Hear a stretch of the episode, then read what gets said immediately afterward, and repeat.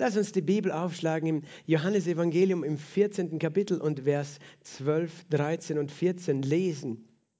Johannesevangelium Kapitel 14, Vers 12 bis 14. Wahrlich, wahrlich, ich sage euch, wer an mich glaubt, der wird auch die Werke tun, die ich tue und wird größere als diese tun, weil ich zum Vater gehe. Und was ihr bitten werdet in meinem Namen, das werde ich tun, damit der Vater verherrlicht werde im Sohn. Wenn ihr etwas bitten werdet in meinem Namen, so werde ich es tun. Amen. Halleluja. Wahrlich, wahrlich, ich sage euch, wer an mich glaubt, Wer an mich glaubt, bist du heute da? Einer von denen, die an ihn glauben. Einer von denen, die an Jesus glauben. Halleluja. Wenn das du bist, wenn du jetzt deine Hand gehoben hast, dann gilt auch das nächste für dich. Da steht, wer an mich glaubt, wird auch die Werke tun, die ich tue. Halleluja. Das ist eine mächtige Verheißung, oder? Kennst du die Werke, die Jesus getan hat?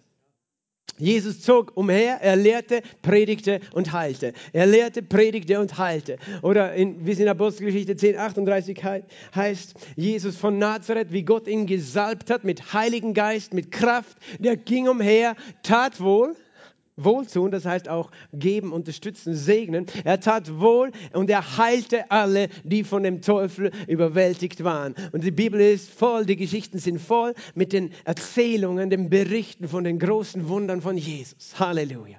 Der aus fünf Broten und sieben, äh, zwei Fischen 5000 Menschen versorgt hat. Halleluja, aus sieben Broten und wenigen Fischen 4000 Menschen versorgt hat. Der auf dem Wasser gegangen ist, der dem Sturm befohlen hat und er war still. Der den Aussätzigen angerührt hat und der war rein. Halleluja, den Blinden angerührt hat und er sah. Der den Gelähmten sah und sprach, steh auf, nimm dein Bett und geh umher. Weißt du, das alles sind die Werke von Jesus. Werke von Jesus, das Werk von Gott, das Wunderwerk von Jesus. Dynamis ist auch ein, ein, ein Wort, das für Wunderwerke verwendet wird. Dynamis, Werke, die mit der Kraft Gottes getan werden. Und er sagt, wer an mich glaubt, der wird auch diese Werke tun. Amen. Das ist eine große Verheißung.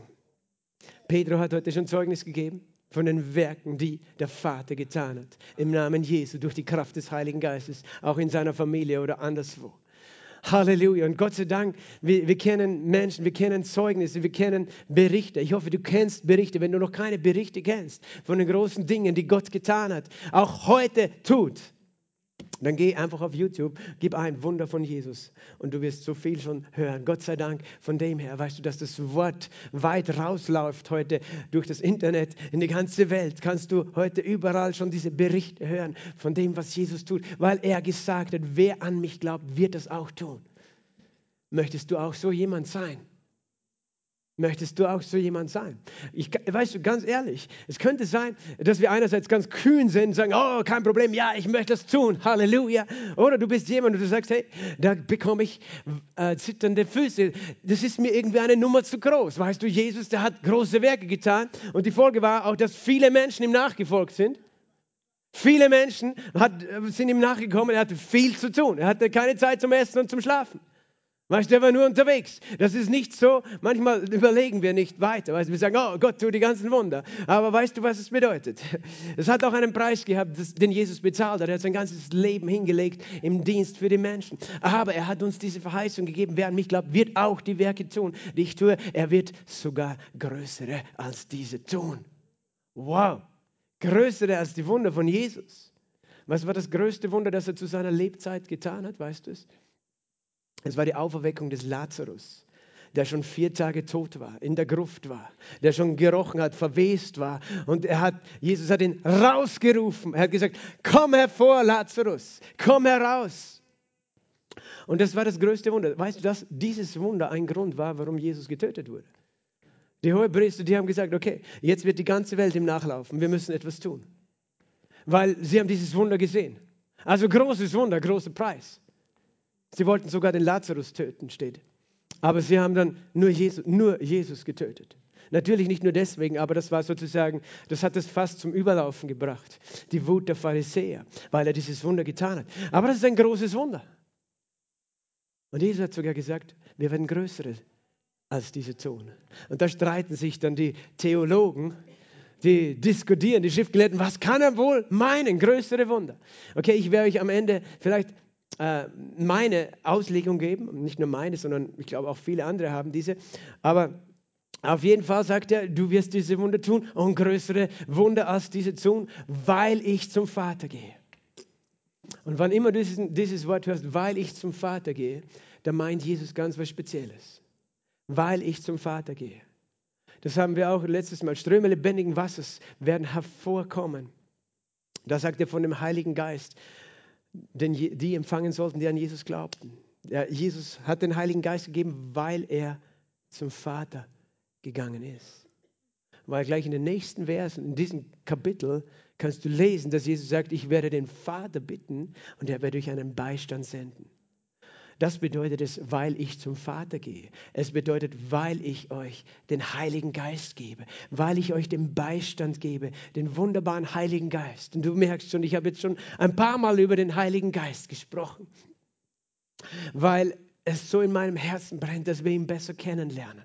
Den wunderbaren Beistand und Tröster, der so vieles tut, für uns, der uns überführt von Sünde, Gerechtigkeit und Gericht, der uns aber auch eine Quelle des Lebens in unser Herz hineingegeben hat und Ströme lebendigen Wassers kommen hervor, aber auch der Macht hat und Kraft hat, sodass wir die Werke Jesu tun können. Das ist, was der Heilige Geist tun möchte und er ist wunderbar und er ist hier. Er ist Gott hier auf dieser Erde, weil er, Jesus ist in den Himmel gegangen und der Heilige Geist ist herabgekommen. Verstehst du? Darum, sie wechseln sich ab. Zuerst war Jesus unten, der Heilige Geist oben. Dann war Jesus oben, der Heilige Geist unten. Sie haben sich abgewechselt. Aber sie sind drei Personen und ein Gott. Drei Personen und ein und dasselbe Gott, an den wir glauben.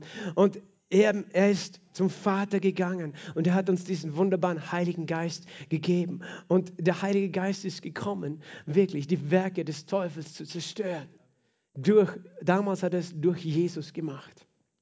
Und heute macht er es durch uns. Lesen wir eine, eine dieser vielen Geschichten von dem, was Jesus Großes getan hat, im Markus Evangelium im siebten Kapitel ab Vers 31 bis zum Ende. Und er, Jesus, verließ das Gebiet von Tyrus und kam über Sidon an den See von Galiläa mitten in das Zehnstädtegebiet. Und sie bringen einen Tauben zu ihm, der mit Mühe redete und bitten ihn, dass er ihm die Hand auflege. Und er nahm ihn von der Volksmenge beiseite, legte seine Finger in seine Ohren und berührte mit Speichel seine Zunge. Und er blickte zum Himmel, seufzte und spricht zu ihm, Hephata, das ist, werde geöffnet. Und sogleich wurden seine Ohren geöffnet und die Fessel seiner Zunge wurde gelöst. Und er redete richtig. Und er gebot ihnen, dass sie es niemand sagen sollten. Je mehr es ihnen aber gebot, desto mehr machten sie es über alle Maßen bekannt. Und sie gerieten in höchstem Maß außer sich und sprachen, er hat alles wohlgemacht. Er macht sowohl die Tauben hören als auch die Stummen reden. Amen. Vater, wir danken dir für dein heiliges Wort. Wir danken dir für dein kostbares, köstliches, wunderbares Wort, Herr, dass du uns als Nahrung, als Speise für unseren Geist, unsere Seele gibst, Herr, aber auch für unseren Leib. Wir danken dir, dass du uns stärkst, jeden Einzelnen, Herr, und dass du durch den Heiligen Geist, Vater, uns Offenbarung gibst, Herr, dass du uns die Augen öffnest, dass du zu uns redest heute. Über deine Wunder, über deine Gnade, über deine Kraft. Herr, wir lieben dich und wir geben diese Zeit in deine Hand. Im Namen Jesu Christi habe ich gebetet. Amen. Amen. Wow, er hat alles wohl gemacht. Jesus hat alles wohl gemacht. Sage mal, er hat alles wohl gemacht. Alles hat er wohl gemacht. Was immer deine Sorge ist in deinem Leben, am Ende des Tages kannst du sagen, er hat alles wohl gemacht. er hat alles wohl gemacht. Vielleicht siehst du es jetzt noch nicht, aber ich weiß es. Und du kannst jetzt schon sagen, es ist alles gut. Er hat alles wohl gemacht. Da war mal eine Frau, Sie hat ein Kind bekommen, nachdem sie eigentlich unfruchtbar war, aber sie hat dem Prophet Elisa eine Herberge gebaut. Und dafür hat der Prophet Elisa äh, gesagt, hey, hey, ich, möchte, ich möchte dich segnen. Was kann ich für dich tun? Und sie hat es zuerst nicht gesagt, aber sein Diener hat es gewusst, dass sie nicht ein Kind bekommen konnte. Und er hat gesagt, nächstes Jahr wirst du ein Kind haben. Amen. Das ist jetzt für jemanden hier. Nächstes Jahr wirst du ein Kind haben. In Jesu Namen. Ich rede zu Ehepaaren, okay? Aber ich sage zu denen, die, die dafür beten, die dafür glauben, im Namen Jesu, nächstes Jahr um diese Zeit wirst du ein Kind in deinen Händen halten. Amen. Amen. Empfang es, nimm es als dein Wort, als den Samen des Wortes, der Leben bringt. Auf jeden Fall, dieses Kind war Teenager, 10, 12 Jahre alt und, war mit seinem Vater bei der Arbeit auf dem Feld und bekam einen Sonnenstich. Äh, der Vater brachte es nach Hause, aber starb kurz darauf äh, sozusagen in den Armen der Eltern. Und diese Frau aus Schunem, sie nahm dieses Kind legte es in das Zimmer des Propheten. Und weißt du, sie machte sich auf den Weg zu dem Propheten Elisa, um ihn zu rufen, dass er kommen sollte, das Kind vom Tod auferwecken. Sie hatte großen Glauben. Und weißt du, als, als, äh, als äh, eben der Prophet gefragt hat, was ist mit dir los? Weißt du, was sie gesagt hat? Shalom, Friede, alles ist gut. Sie hat gesagt, Shalom. Shalom ist Friede. Und sie hat gesagt, Shalom. Shalom, das bedeutet Friede. Es ist alles wohl. Es ist alles wohl. Weißt du, in einer Situation, wo das Kind gerade gestorben war, das sie empfangen hatte. Aber sie hat gesagt, es ist Friede. Es ist alles wohl. Noch bevor sie das Wunder gesehen hat. Der Prophet kam und erweckte dieses Kind zu neuem Leben. Du kannst diese Geschichte im zweiten Buch Könige nachlesen. Aber weißt du, Jesus hat alles wohl gemacht. Und ich möchte, dass es dein Bekenntnis ist. Shalom, da ist Friede. In jeder Situation, da ist Friede. Warum? Weil ich einen mächtigen Gott habe. Einen mächtigen Gott habe. Einen großen Gott habe. Einen guten Gott habe. Jesus ist gekommen. Er ist der Messias, der Gesalbte. Er hat kein einziges Wunder getan. Kein einziges, sagt die Bibel, bis er gesalbt wurde mit dem Heiligen Geist. Er wurde geboren als der Sohn Gottes. Er war eine neue Schöpfung, der neue Adam, der neue Mensch. Weißt du, er war nicht verunreinigt von der Sünde, so wie wir alle. Darum war er der Sündlose. Er war ein Gläubiger sozusagen. Er hatte sich nie bekehren müssen, weil er lebte immer in inniger Beziehung mit seinem Vater. Aber weißt du, dass er kein Wunder getan hat? Erst als er gesalbt wurde, getauft mit dem Heiligen Geist diesen Anfang der Zeichen tat Jesus, als er das, äh, das Wasser zu Wein gemacht hat äh, und offenbarte die, seine Herrlichkeit. Das war der Anfang seiner Zeichen. Und er hat Wunder getan, weil er gesalbt war mit dem Heiligen Geist. Ohne den Heiligen Geist hätte er kein Wunder tun können. Das ist interessant, weil er war der Sohn Gottes, oder? Du denkst, ja, er war Gott, er, er, konnte Wunder tun. Das ist ein falsches Bild, das viele Menschen haben, dass sie denken, Jesus hat als Gott auf der Erde gelebt und konnte als Gott handeln und als Gott alles tun. Nein, er hat nicht als Gott auf der Erde gelebt. Wenn er als Gott auf der Erde gelebt hätte, hätte er erstens nicht sterben können, zweitens hätte er auch gar nicht mein Stellvertreter werden können dort am Kreuz, weil dann wäre er Gott gewesen, der nicht einen Mensch repräsentieren kann, sondern er musste Mensch werden und er wurde in allem Mensch, genauso wie du und ich. Er wurde Mensch. Mensch, zu 100 Prozent. Er ließ seine Gottheit im Himmel. Und das ist etwas, was ich in meinem Kopf nicht zusammenbringe, aber in meinem Herzen glaube ich es. Amen. Dass er Gott ist, der Mensch geworden ist und als Mensch, der, der sündlos war, als sündloser Mensch, konnte er kein einziges Wunder tun, bis er gesalbt wurde mit dem Heiligen Geist. Weil der Heilige Geist, der transportiert sozusagen die Kraft Gottes, die Auferstehungskraft Gottes, die wunderwirkende Kraft Gottes. Und als er getauft war, mit 30 Jahren kam die Kraft des Heiligen Geistes auf ihn. Es war symbolisch in der Gestalt einer Taube. Und von da an, weißt du, war er der Gesalbte, der Messias. Messias heißt nichts anderes als gesalbt. Christus heißt nichts anderes als gesalbt. Das eine ist hebräisch, das andere griechisch. Der Gesalbte, der, der angetan war, bekleidet war, der das Öl, das Salbung, der Kraft des Heiligen Geistes auf sich trug. Amen. Das ist die Salbung und die Salbung macht den Unterschied. Die Salbung vernichtet das Joch. Die Salbung war der Grund, warum er das tun konnte, weißt du? Es sind zwei verschiedene Dinge. Das eine ist ein Wunder tun, das andere den Vater bitten, dass er ein Wunder tut. Zwei, Gott, der Vater, kann immer Wunder tun. Wir können immer den Vater bitten und der Vater kann immer ein Wunder tun. Aber das sind zwei verschiedene Dinge. Jesus hätte immer auch den Vater bitten können, dass er irgendein Wunder tut. Und der Vater hätte ein Wunder tun können, auch schon bevor er gesalbt war. Und das kann jeder Mensch tun. Weißt du? Den Vater bitten, dass er ein Wunder tut. Aber es ist etwas anderes, ein, den Vater zu bitten, ein Wunder zu tun, als selbst das Wunder zu wirken. Und du kannst auch selbst kein Wunder wirken, außer die Kraft des Heiligen Geistes ist auf dir. Und Jesus tat, weißt du, wir sehen in den Geschichten, wo er Menschen geheilt hat, nicht, dass er gebetet hat, Vater, bitte mach doch irgendwas für den. Das ist ein Mensch, weißt du, der nicht gesalbt ist mit dem Heiligen Geist, der müsste so beten, der könnte auch so beten, er müsste auch so beten, weil er kann nicht einen Befehl erteilen in der Kraft des Heiligen Geistes. Aber jemand, der gesalbt ist mit der Kraft des Heiligen Geistes, übrigens im Alten Testament gab es auch Propheten, Könige und Priester, die gesalbt waren. Joshua hat auch einen Befehl erteilt.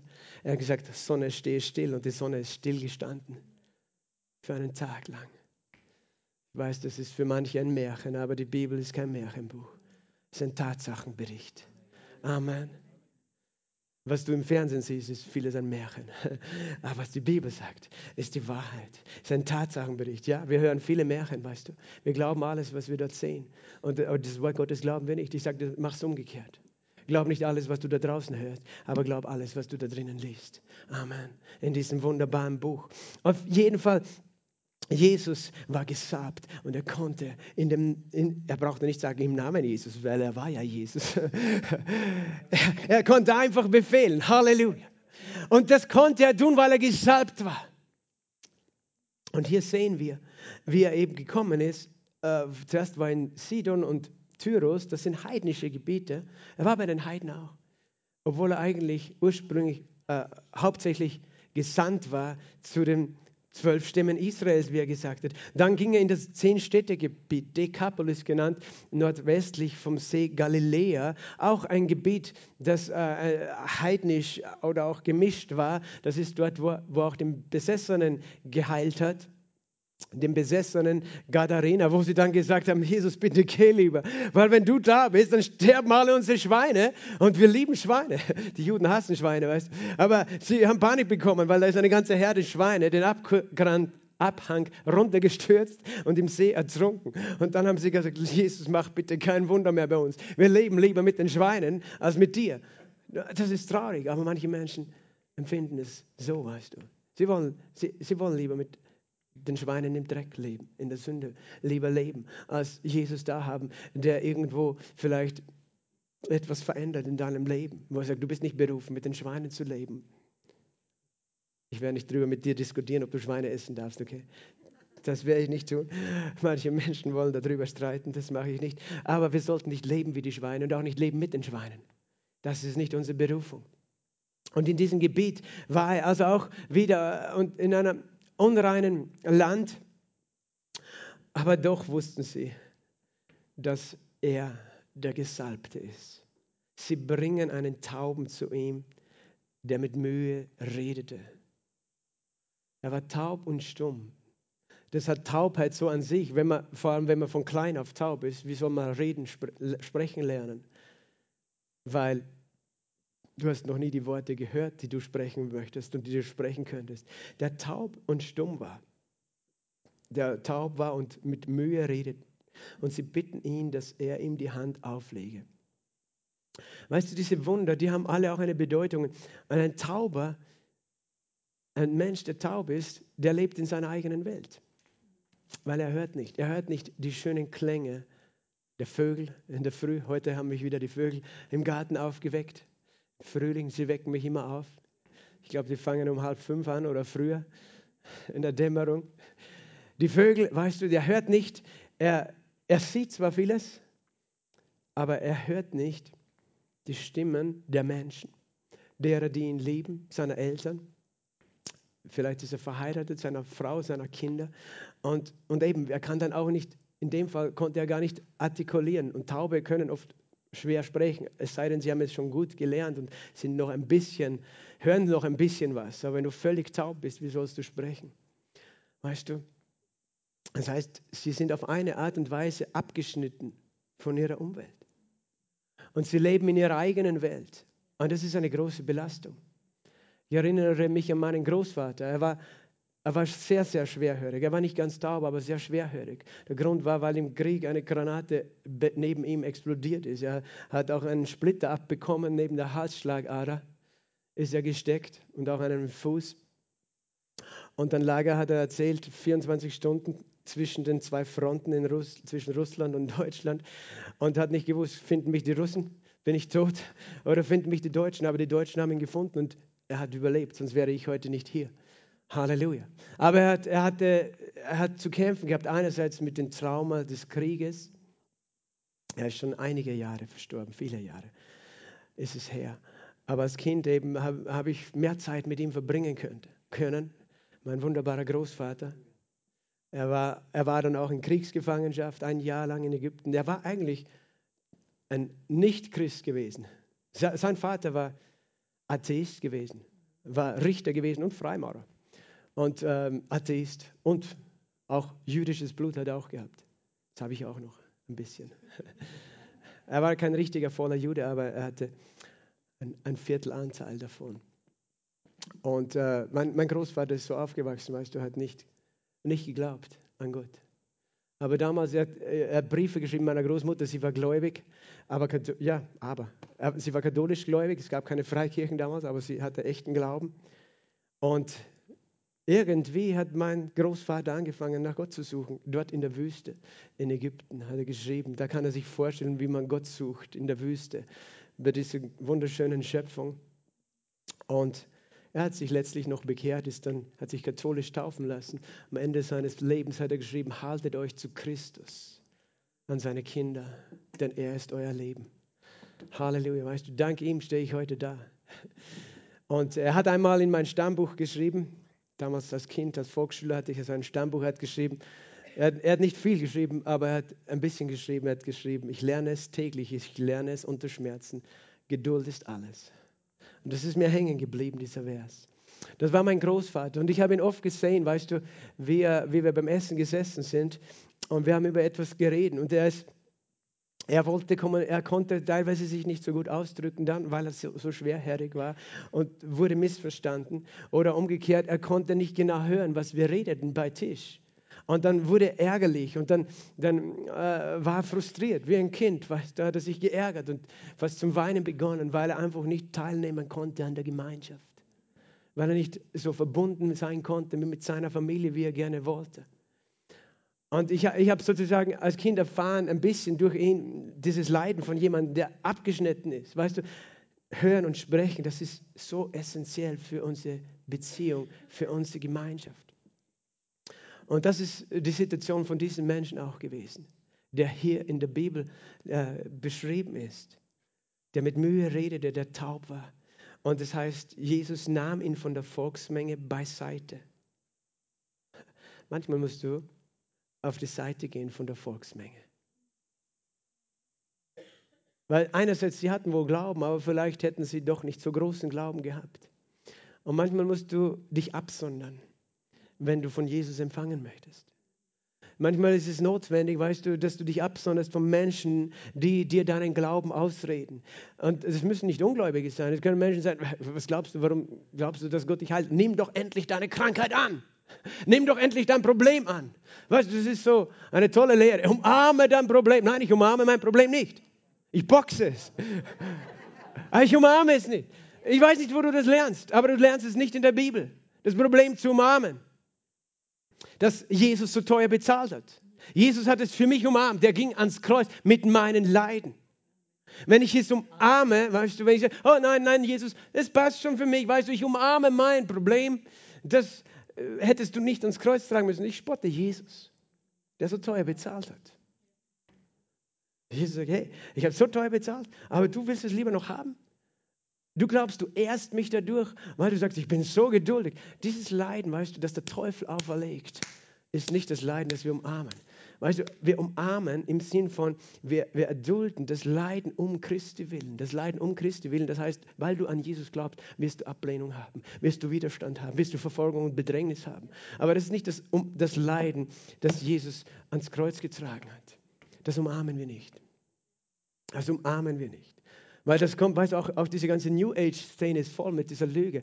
In allem Bösen ist was Gutes, in allem Guten was Böses. Yin, Yang, weißt du, Licht, Finsternis. Also du musst einfach herausfinden, was das Gute ist in deiner Krankheit. Ich sag dir, in der Krankheit ist nichts Gutes. Aber Gott, weißt du, nicht Gott lasst es zu oder Gott benutzt es, sondern du selbst, weißt du, wachst auf, dass du drauf kommst. Es ist besser, wenn ich mit Gott lebe, ihn suche, als wenn ich ohne ihn lebe. Aber das ist nicht, dass Gott sagt, oh, ich will, dass er leidet, damit er umkehrt. Nein, Gott will nicht, dass du leidest, dass du umkehrst. Er will, dass du umkehrst. Aber nicht, dass du leidest. So einfach. Er will nicht, dass du leidest, damit du umkehrst. Aber er weiß, manchmal musst du zuerst mit dem Kopf gegen die Wand, bis du drauf kommst, dass du nicht ohne ihn kannst. Aber deswegen freut er sich nie, wenn du mit dem Kopf gegen die Wand läufst. Okay. Wir müssen sehr, sehr, sehr genau und klar sein mit diesen Dingen, weil diese Dinge verwirren Menschen. Und wenn ich, wenn ich euch verwirre, habt ihr keinen Glauben. Wenn ich euch sage, oh, du, nimm dein Leiden an. Und wenn, weißt du, du musst dich absondern von Menschen, die dir das einreden wollen. Die dir sagen, hey, das ist normal, dass du, wenn du alt bist, solche, solche und solche Probleme hast. Nein, es ist nicht normal für die Kinder Gottes. Die erlöst sind durch das Blut des Lammes. Und es ist an uns zu widerstehen. Denn Jesus hat gesagt, unterwerft euch Gott, widersteht dem Teufel. Und der Teufel kommt auch in Gestalt von Krankheit, von Leid, von Taubheit, von Blindheit, all diesen Dingen. Er kommt in dieser Gestalt. Und ich sage dir nicht, dass du selber schuld bist an diesen Dingen. Ich sage nur, ändere zuerst deine Perspektive auf diese Dinge. Weil für Jesus ist gekommen, die Werke des Teufels zu vernichten. Das war eins dieser Werke des Teufels, die er vernichtet hat. Er ist gekommen, die Werke des Teufels zu vernichten. Wenn es noch nicht vernichtet ist, mach dir keine Vorwürfe, mach niemand anders Vorwürfe, aber wisse das eine, Jesus ist gekommen, die Werke des Teufels zu vernichten. Jesus von Nazareth, wie Gott ihn gesalbt hat, mit Heiligen Geist und Kraft. Er ging umher, tat wohl, heilte alle, die vom Teufel überwältigt waren. Alle. Alle.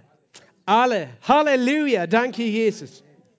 Auf jeden Fall, Jesus nimmt ihn beiseite, legte seine Finger in seine Ohren, berührte mit Speichel seine Zunge, blickte zum Himmel, seufzte. Seufzen ist ein Gebet, das aus dem Innersten kommt.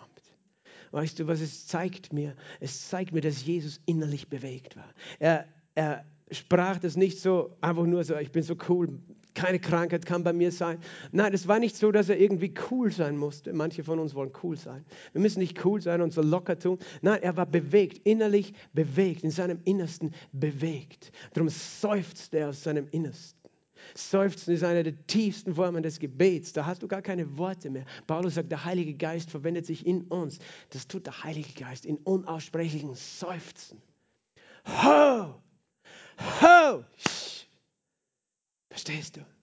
Er jammert um die Leidenden, aber nicht mit einem Jammern, das hilflos ist, sondern er sagt, ich halte das nicht aus, wenn ich sehe, dass meine Kinder in dem Fall abgeschnitten sind von der Außenwelt. Es hat ihn gereut und er legte seine Finger in die Ohren, berührte mit Speichel die Zunge. Warum er das gemacht hat, kannst du nicht erklären. Ich weiß nur, dass es unter den Juden einen Spruch gibt, der Speichel des ersten, erstgeborenen Sohnes bringt Heilung. Darum sehen wir zweimal den Speichel, einmal bei dem Blinden, einmal bei dem Tauben. Und äh, Jesus eben spricht, Hefata, Hefata, öffne dich, werde geöffnet. Ich habe mal eine Frau kennengelernt, weißt du, wir reden von den Werken Jesu noch. Jesus hat gesagt, wir werden die gleichen Werke tun wie er und größere als diese.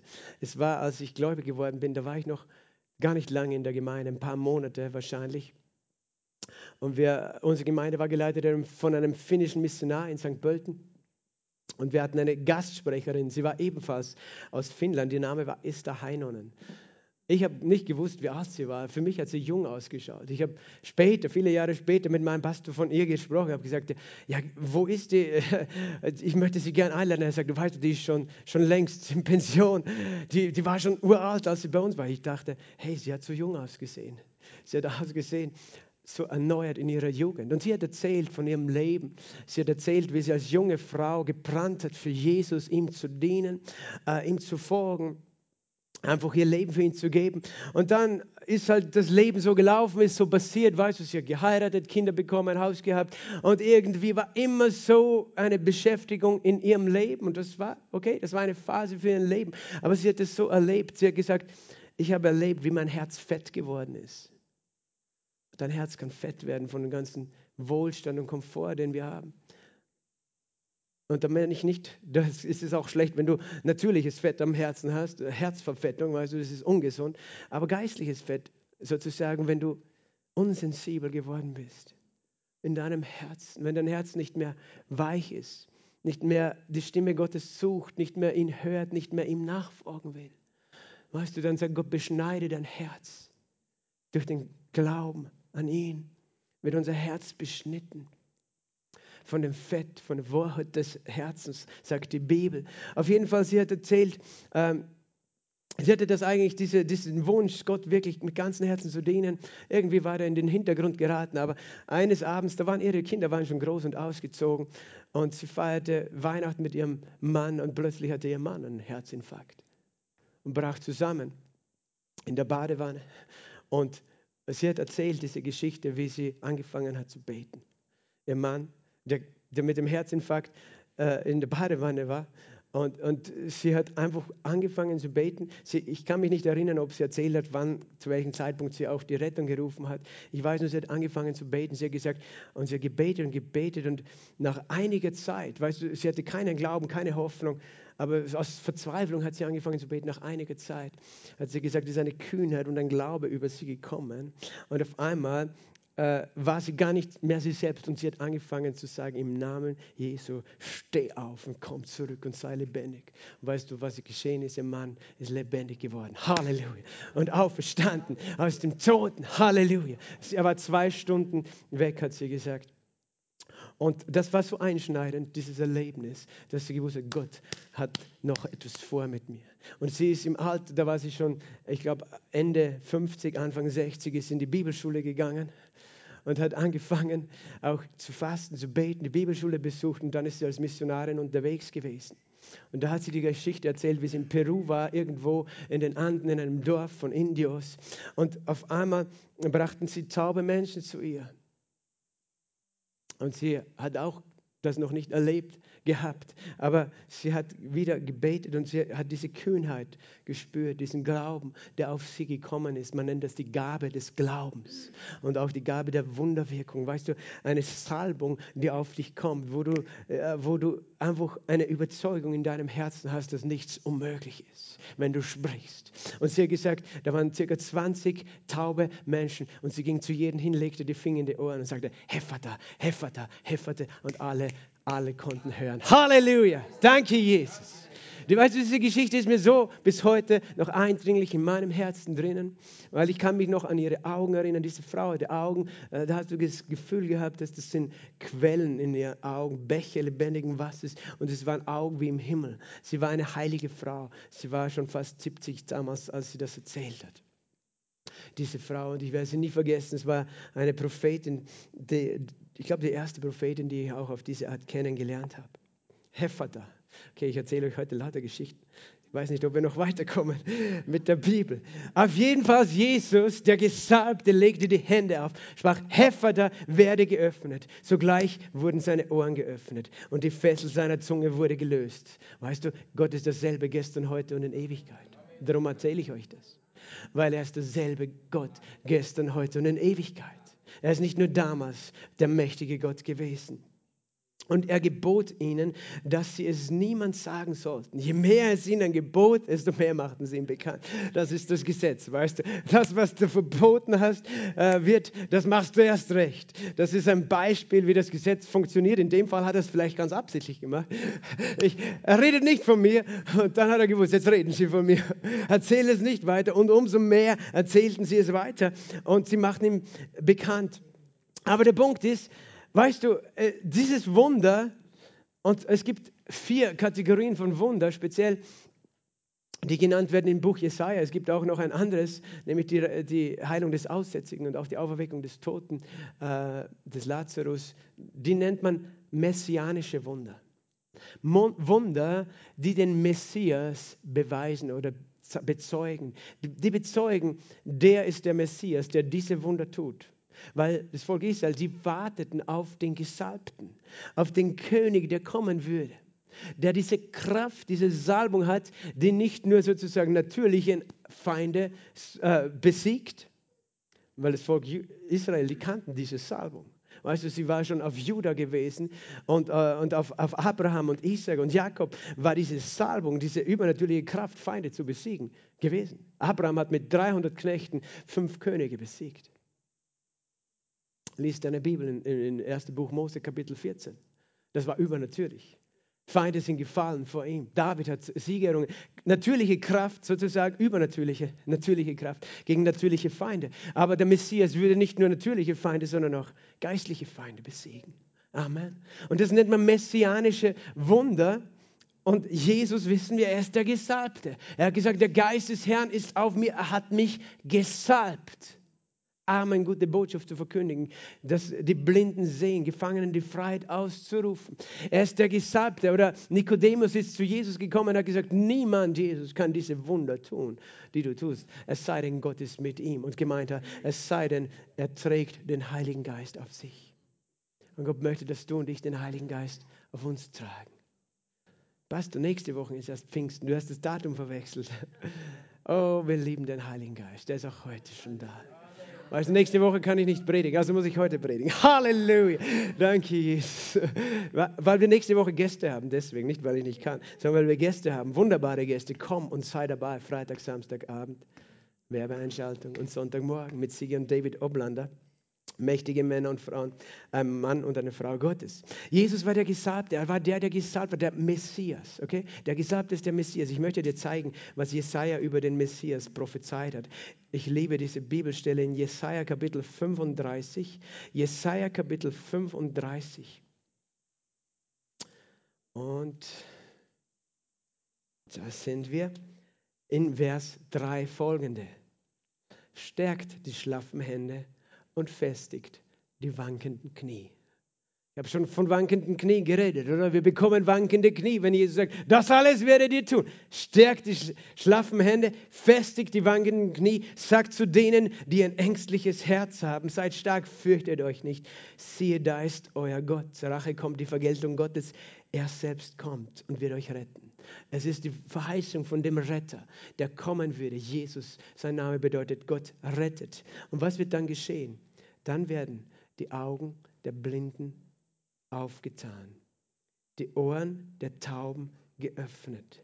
Dann wird der Lahme springen wie ein Hirsch und die Zunge des Stummen wird jauchzen und jubeln. Halleluja.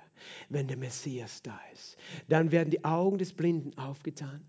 Deswegen nenne ich das messianische Wunder weil sie bezeichnen den Messias, der Gesagte, der den Blinden die Augen öffnet, den Tauben die Ohren öffnet, die, der Lahme wird springen wie ein Hirsch. Bist du lahm heute? Du hast eine Verheißung, du wirst springen wie ein Hirsch. Halleluja. Wir werden das anschauen heute, okay? Wie du springst wie ein Hirsch. Und die Zunge des Stummen wird jauchzen. Halleluja. Halleluja.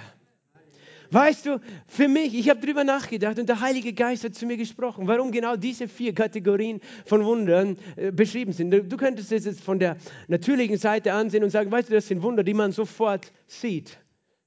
Wunder, die man sofort sieht, sodass du sofort einen Beweis hast. Weil wenn Krebs geheilt ist, musst du zuerst zum Arzt gehen, brauchst du den Beweis.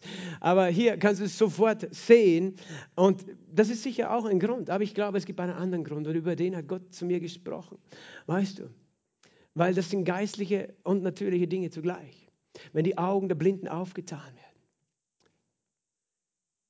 Weißt du, wenn du mit Menschen in Beziehung treten willst, brauchst du Augen zu sehen, Ohren zu hören einen Mund zu sprechen, Hände und Füße zu handeln. Diese, diese Dinge, diese, diese Sinneswahrnehmung und auch die Fähigkeit zu handeln, das ist so notwendig für Gemeinschaft. Und wenn das eingeschränkt ist, schränkt es auch deine Fähigkeit ein für Beziehung und Kommunikation. Und ich sage dir, der Vater sehnt sich nach Gemeinschaft, Beziehung und Kommunikation. Und der Teufel hasst uns. Und darum will uns taub machen, stumm machen und blind machen und lahm machen. Verstehst du?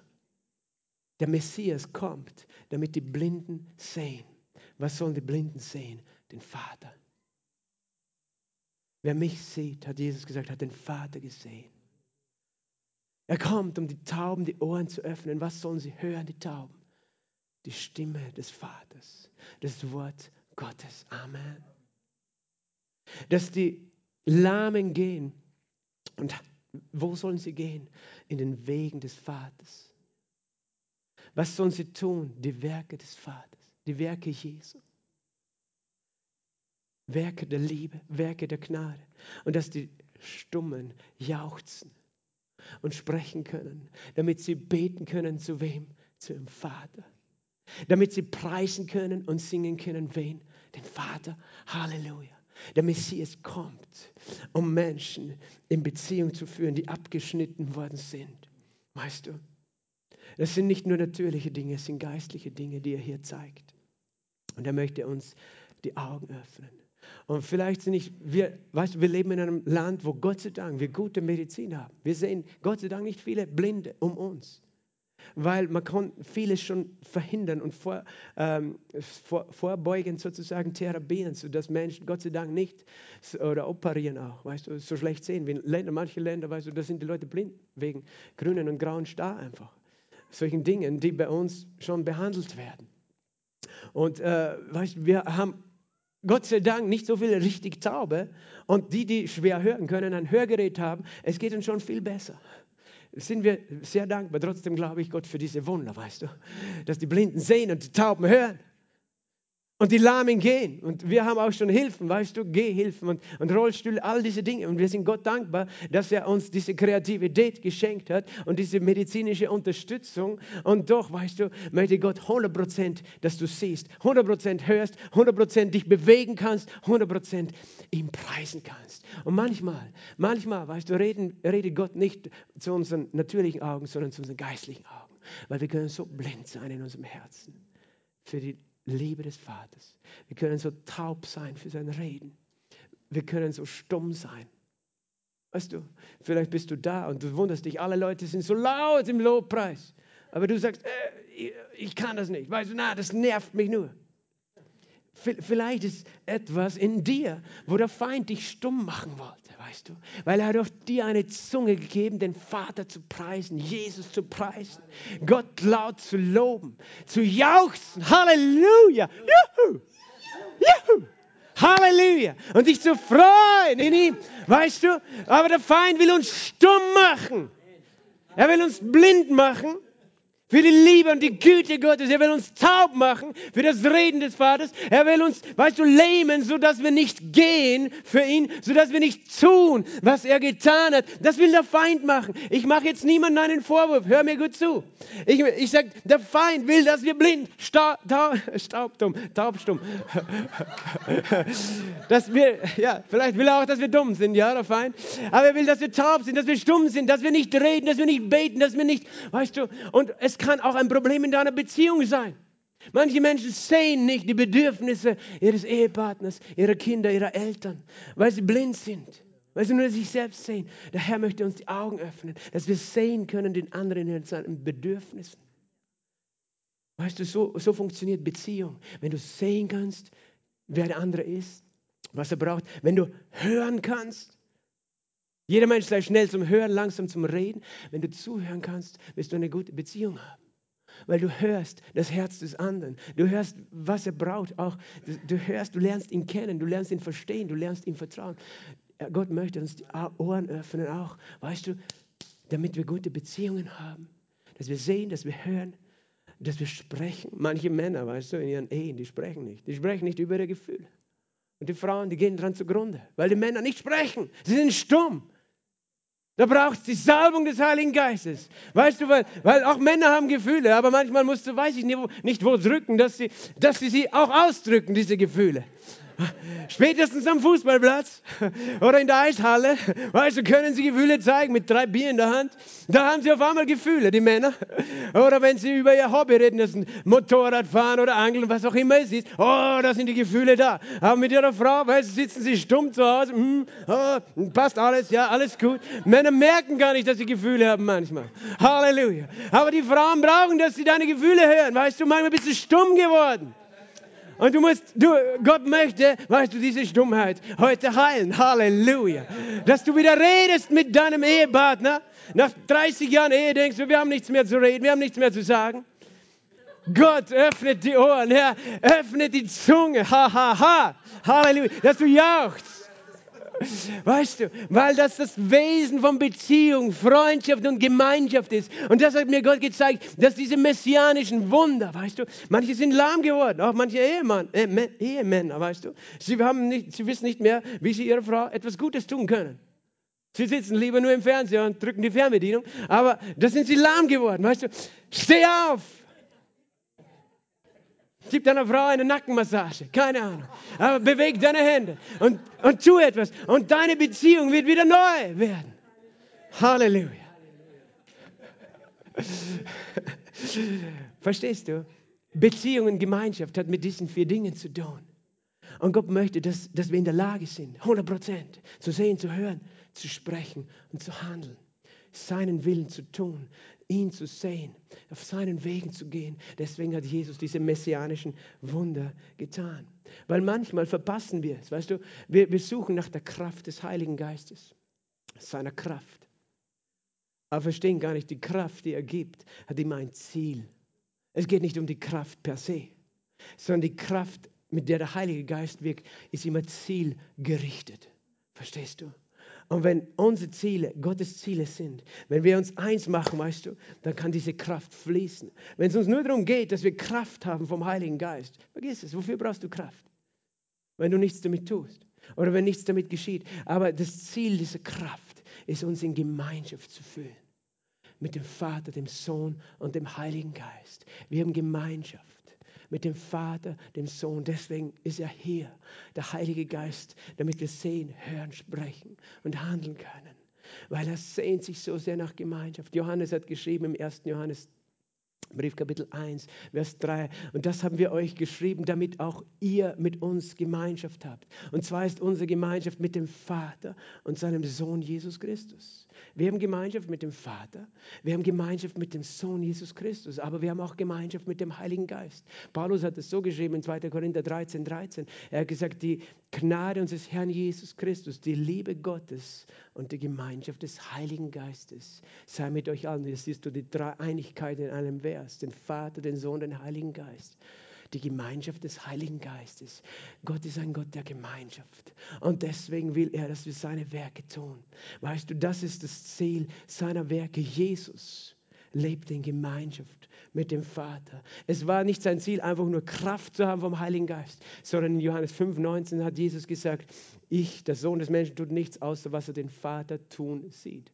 Siehst du, er sieht, er kann sehen 100 Prozent und er tut, weil er nicht lahm ist. Er sieht und er tut. Und er hat auch gesagt, ich glaube in Vers 30, ich richte nicht von mir selbst, sondern was ich höre, das richte ich, das rede ich. Das heißt, er hört den Vater und er spricht die Worte des Vaters. Du siehst wieder diese vier, diese vier, hören, sprechen, sehen und tun, weil Jesus in der Gemeinschaft mit dem Vater gelebt hat.